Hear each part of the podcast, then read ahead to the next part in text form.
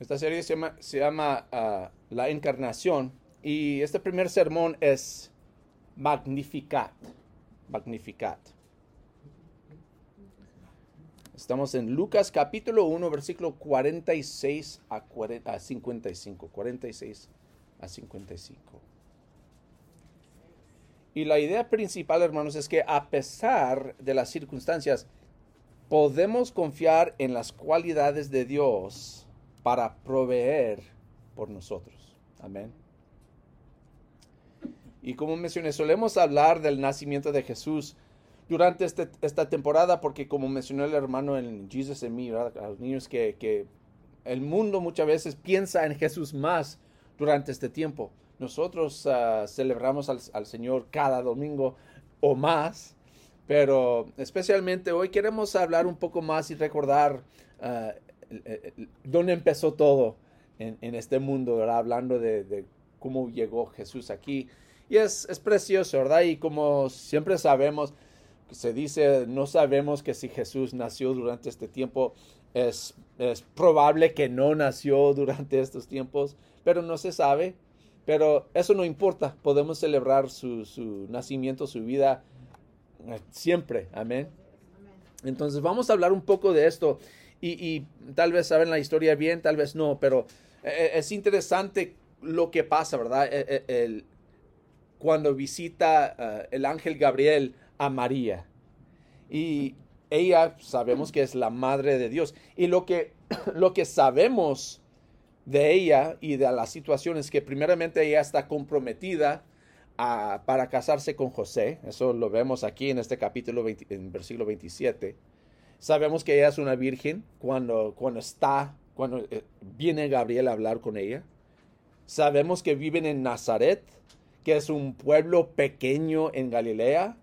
Y yo siempre he vivido, pues yo nací en una ciudad al otro lado de Texas, pero aquí en El Paso, que es una ciudad más o menos grande, en Lubbock, y luego aquí El Paso, ciudades, ¿verdad? Pero tal vez ustedes han vivido, fueron, nacieron en un pueblo, pueblo chiquito. Nazaret es un pueblo chiquito, es un pueblo entre dos ciudades más grandes. no es nada, de hecho. Nazaret es, es, un pueblo que muchas veces simplemente pasan por, uh, por Nazaret a, para llegar a otra ciudad más importante. Pero ahora lo que sabemos, Nazaret es muy importante. Amén. Porque ahí es donde vivían uh, durante esos tiempos. Entonces, sabemos también que, que, Gabriel le dice a María algo increíble. Que ella va a dar a luz al Hijo de Dios. Y ella pues dice, pues, ¿cómo? soy virgen primeramente y luego como que el hijo de Dios, pues José, pues es, es hermoso, es guapo, pero no es un Dios. y Gabriel dice, así va a pasar. El Espíritu, por el Espíritu, por cosas que ni podemos imaginar. Pero tú vas a dar a luz al Hijo de Dios. Lo van a llamar Jesús. Y él tomará el trono de David para siempre. Eso es increíble. Pensar que algo de que han estado esperando por muchos años, por, por, por uh, siglos, va a pasar en este tiempo. Y no solo en este tiempo, sino en Nazaret. Y no solo en Nazaret, Nazaret, sino a mí, María. Que no soy nadie, que soy una mujer pobre, que, que no puede hacer muchas cosas, pero Imagínense cómo sería para ella en, ese tiempo escuchar estas noticias. Son increíbles, actualmente increíbles. No se puede creer eso. Entonces ella se va. Uh, ha escuchado otro milagro de Elizabeth, su pariente, y entonces va a visitar a ella porque ella también va a dar a luz a un bebé que no podían tener y de repente van a tener. Y cuando ella está ahí visitando a Elizabeth, eso es cuando ella canta, expresa este cántico que se llama el Magnificat. Y lo llaman Magnificat porque en latín es magnificar. Y ahí es donde dice en versículo 46, cuando dice, mi alma glorifica al Señor o mi alma magnifica al Señor. Y en este hermoso cántico veremos, hermanos, doce atributos de Dios que tal vez pueden animarnos a nosotros también a confiar más en nuestro Señor y Redentor. Así que vamos a leer Lucas 1, 46 a 55. Dice, entonces dijo María, mi alma glorifica al Señor y mi espíritu se regocija en Dios mi Salvador, porque se ha dignado fijarse en su humilde sierva. Desde ahora me llamarán dichosa todas las generaciones, porque el poderoso ha hecho grandes cosas por mí. Santo es su nombre. De generación en generación se extiende su misericordia a los que le temen. Hizo proezas con su brazo, perdón, desbarató las intrigas de los soberbios. De sus tronos eh, derrocó a los poderosos, mientras que ha exaltado a los humildes. A los hambrientes los colmó de bienes y a los ricos los despidió con las manos vacías. Acudió en ayuda de su siervo Israel y cumpliendo su promesa a nuestros padres, mostró su misericordia a Abraham y a su descendencia para siempre. Qué hermoso cántico, amén. Que está glorificando al Señor en, en, un tiempo extremo, en un tiempo increíble. Pero fíjense lo que dice ella. Primeramente, la primera cosa que dice es que Dios es el Señor. dice, mi alma glorifica al Señor. Y cuando usa esa palabra, cuando dice el Señor, lo que significa es que Él está encargado. Cuando decimos que alguien es un Señor, de hecho, estamos diciendo eso. Y claro que hoy en día usamos esa palabra simplemente para cualquier ah, hombre, Señor, pero cuando lo usamos como un título, el Señor, significa que Él está encargado. Y fíjense, es fácil en su situación preocuparse de su futuro, eh, eh, su, matrimonio, su reputación, su familia, cuando de repente va a estar embarazada, pero todavía no está casada, y José no es el padre. Oh, eso no se mira bien. Y van a haber unos problemas con ellos por esta situación. Pero ella confía en el Señor confía en la autoridad de Dios. Y eso para nosotros debe ser darnos una confianza. En, en, vez de solo recibir la información, hay que aceptar esta verdad y eso resulta en transformación. María no solo escuchó, ah, ok, eso es muy interesante, sino que acepta la información y deja que esa información transforme su vida y ahora ella está viviendo con fe lo que entiende por la mente. Y esta transformación resulta en confortación. Cuando estemos, cuando estamos transformados, recibamos confortación. Porque dejamos que Dios cambie nuestros pensamientos, nuestras preocupaciones en confianza. También vemos aquí que Dios es Salvador. Fíjense el versículo 47. Dice, mi, mi, alma glorifica al Señor y mi espíritu se regocija en Dios mi Salvador. Eso es importante, porque hay algunos que dicen que María nunca tuvo pecados, que nunca pecó nada. Pues si es cierto, no necesita Salvador. Amén. Si es cierto, no se requiere salvador para alguien que ya está salvo porque nunca ha pecado. Claro que ella, como nosotros, tiene sus pecados. No es una persona perfecta. Necesita un salvador y reconoce que Dios es su salvador. Y eso para nosotros es importante también, hermanos, porque a veces tal vez podemos pensar que, ah, pues yo he estado en la iglesia por toda mi vida, yo vivo una vida no es perfecta, pero es mucho mejor que mi, que mi vecino, que este, que el otro, que mi hermano, que... no, hermanos. Todos nosotros necesitamos un Salvador. Amén. Reconocer que Dios es el Salvador. No solo es el Señor, es el Salvador. Y también Dios es consciente. Fíjense el versículo 48, porque se ha dignado fijarse en su humilde sierva. Eso es importante para nosotros. Dios sabe todo. Otra palabra para eso es que es omnisciente. María está diciendo, Dios sabe que soy joven, que soy pobre, que estoy embarazada. Es probable, probable que mi vida será difícil y complicada. Pero hermanos queridos, Dios es personal. Amén. Está vivo. E, e, él, él, piensa, él siente, él habla, él ama. Él sabe.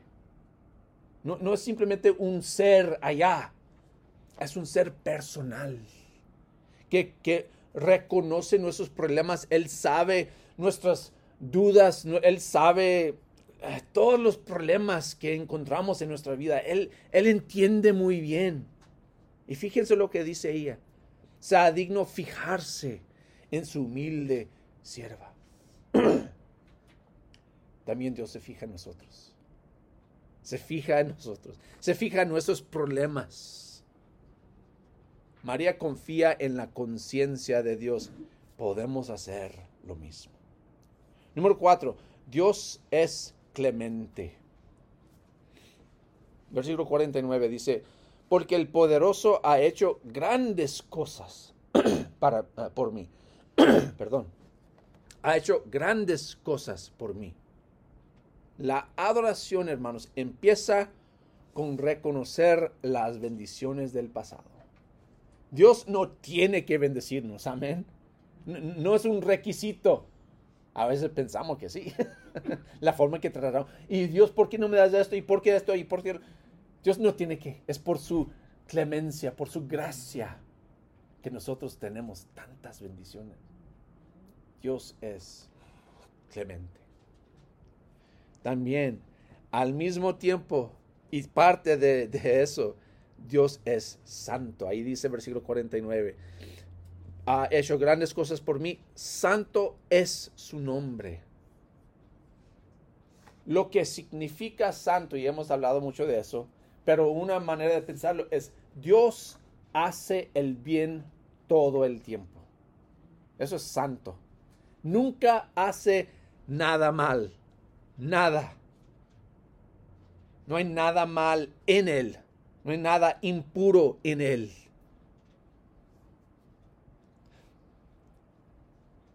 Y hay que entender esto. Ella entiende, nosotros tenemos que entender. Las dificultades en la vida de María, tanto como en las vidas de nosotros, no vienen de Dios. No es que el malo viene de Dios, no. Dios es santo. Él obra a través aún esas cosas malas, para el bien de nosotros.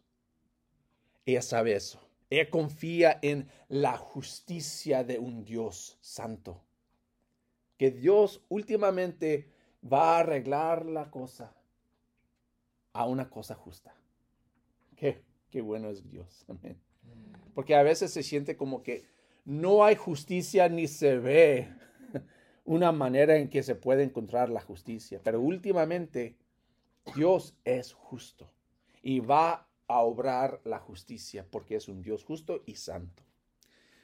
Otro aspecto de Dios, eh, eh, número 6, versículo 50. Dios es misericordioso. Fíjense, de generación en generación se extiende su misericordia a los que le temen. Fíjense que la misericordia y la gracia trabajan juntos. Primeramente, Dios remueve la condenación que merecemos, esa es misericordia, y reemplace esa condenación con la gracia, las buenas cosas que no merecemos. Esa es la gracia. La misericordia es remover la condenación. La gracia es darnos lo que no merecemos. Qué hermoso. Misericordia es no recibir lo que merecemos. La gracia es recibir lo que no merecemos. Dios es gracioso, es lleno de gracia, gracioso, lleno de gracia y es misericordioso. Número siete, Dios es fiel. Otra vez, versículo 50, de generación en generación se extiende su misericordia a los que le temen. Su gracia se extiende de generación a generación. Es, fácil darnos por vencidos ah, ah, con los que nos maltrata o con los que nos rechaza, porque pensamos, pues, no hay, no hay justicia aquí, pues, ah, no hay remedio, no hay, no hay nada bueno, no puedo ver una puerta abierta, no, no, no puedo ver el final. Hay que recordar que, Dios no solamente ha sido en el pasado misericordioso, continúa con su misericordia, de generación en generación. Dios es fiel a sus promesas para siempre. Que nos lleva al número 8, versículos 51 a 52, dice, hizo proezas con su brazo, desbarató las intrigas de los soberbios, de sus tronos derrocó a los poderosos, mientras que ha exaltado a los humildes. Dios no solo es fiel, sino también es soberano. A veces, hermanos, pensamos que los poderosos en este mundo corren el mundo con rienda suelta, ¿no?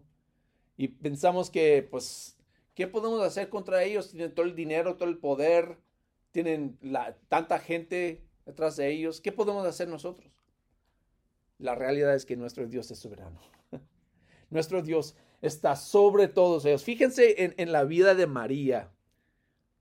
María vive en un tiempo en que hay Herodes, que es rey de Judea, rey del lugar donde vivía, y, pero también hay otro más grande que él, César Augusto, quien es el emperador de los romanos de toda esa área. Esto no me, no me hace caso el Herodes. Esto es mucho menos porque es un romano. olvídate. No, no tengo poder, no tengo control. Pero ella sabe que Dios es soberano. Ella no confía en los tronos que están aquí, sino que en el trono que está allá. Y a veces, hermanos, nosotros al ver este mundo, al ver, tal vez pensamos a ah, este presidente o el otro presidente, pues quién sabe de tus políticos.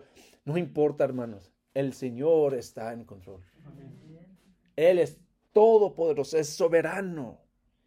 Él sabe lo mejor. Dios es más grande. Los tronos de ellos están en esta tierra. El trono de Dios está en el cielo. Y la tierra dice, dice el, en Isaías 66.1, el cielo es mi trono y la tierra el estrado de mis pies. El lugar que contiene el trono de ellos es simplemente el estrado de los pies de Dios. Dios es soberano. Hay que confiar en su, su soberanía en nuestras vidas, hermanos. Hablando de esos 52, Dios también es exaltante. De, sus tronos derrocó a los poderosos, mientras que ha exaltado a los humildes.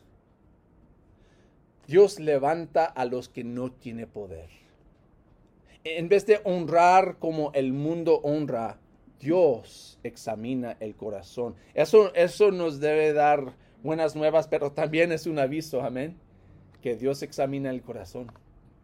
Entonces hay que tener un corazón, ¿qué? Puro. pero Dios examina el corazón y da dignidad a los dañados. Da dignidad a los dañados. Es Dios que define nuestras vidas, no el mundo.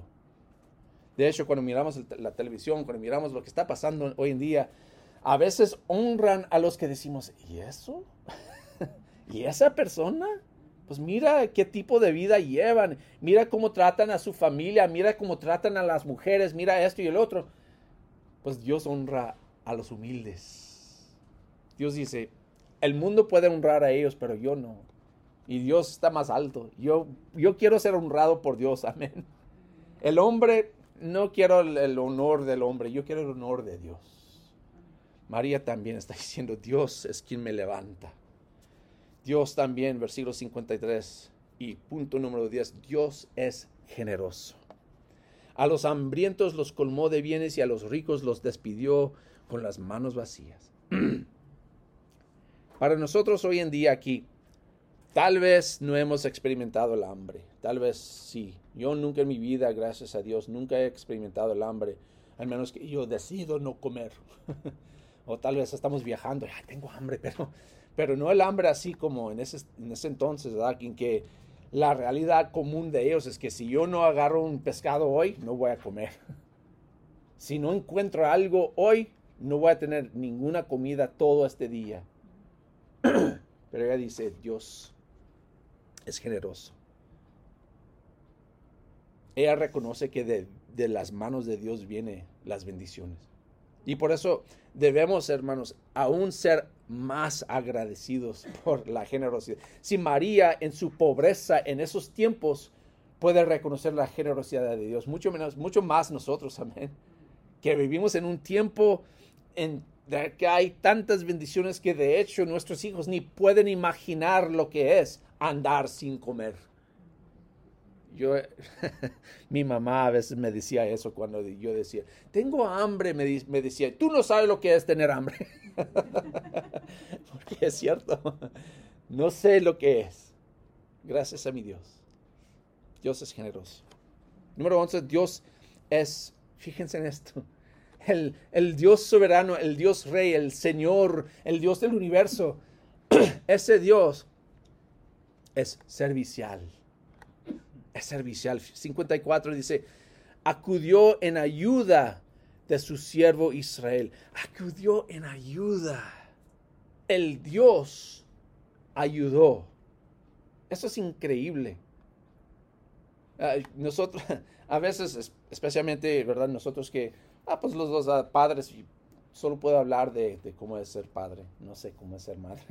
Pero a veces con mi hijo, ¿verdad? Estoy trabajando en el carro, estaba trabajando en una cosa, y ahí está mi hijo. Y lo tengo allí para ayudarme, pero sabemos que pues, no me está ayudando mucho, porque no sabe, no puede hacer mucho, pero está al lado de su papá. Pero ayúdame, dame eso, mi hijo, y ayúdame con esta herramienta, lo que sea. Pero cuando tenemos a Dios como ayuda, es otra cosa. Al, pues a lo mejor yo te voy a ayudar, Señor, pero aquí dice que Dios ayuda. Dios es servicial. Es dispuesto a involucrarse en nuestras calamidades. Así que hermanos, en vez de preocuparnos del futuro, podemos confiar en la experiencia del pasado. Dios ha sido fiel en ayudar a Abraham, Abraham y a su descendencia Así que va a ser fiel en ayudarnos a nosotros. Y últimamente, versículo, eh, punto número 12, versículo 55, Dios es eterno. Otra vez dice, acudió en ayuda de su siervo Israel y cumpliendo su promesa a nuestros padres, mostró su misericordia a Abraham y a su descendencia que para siempre. La leche puede tener una fecha de eh, vencimiento, pero jamás se vence el carácter de nuestro Dios. Él siempre es el Señor, el Salvador, consciente, clemente, santo, misericordioso, fiel, soberano, exaltante, generoso, servicial y eterno. Podemos aprender mucho de María, hermanos. Cuando Gabriel está diciendo todo esto, todo lo increíble de lo que va a pasar con, todas sus ah, dificultades, en versículo 38 dijo, aquí tienes a la sierva del Señor. Nosotros podemos decir lo mismo. Aquí, Señor, tienes a tu siervo. No entiendo lo que va a pasar en el futuro, no entiendo tus planes para mí, pero tú eres Señor, tú eres soberano, puedo confiar en ti, así que aquí tienes a tu siervo. Y estar dispuestos y disponibles para servir al Señor, sabiendo que Él nos va a cuidar. Es, es un mensaje para todos esta mañana, en cualquier circunstancia, que las cualidades del Señor nos da consuelo y nos anime a cantar al Señor esta temporada, así como María cantó este cántico. Vamos al Señor en oración, hermanos.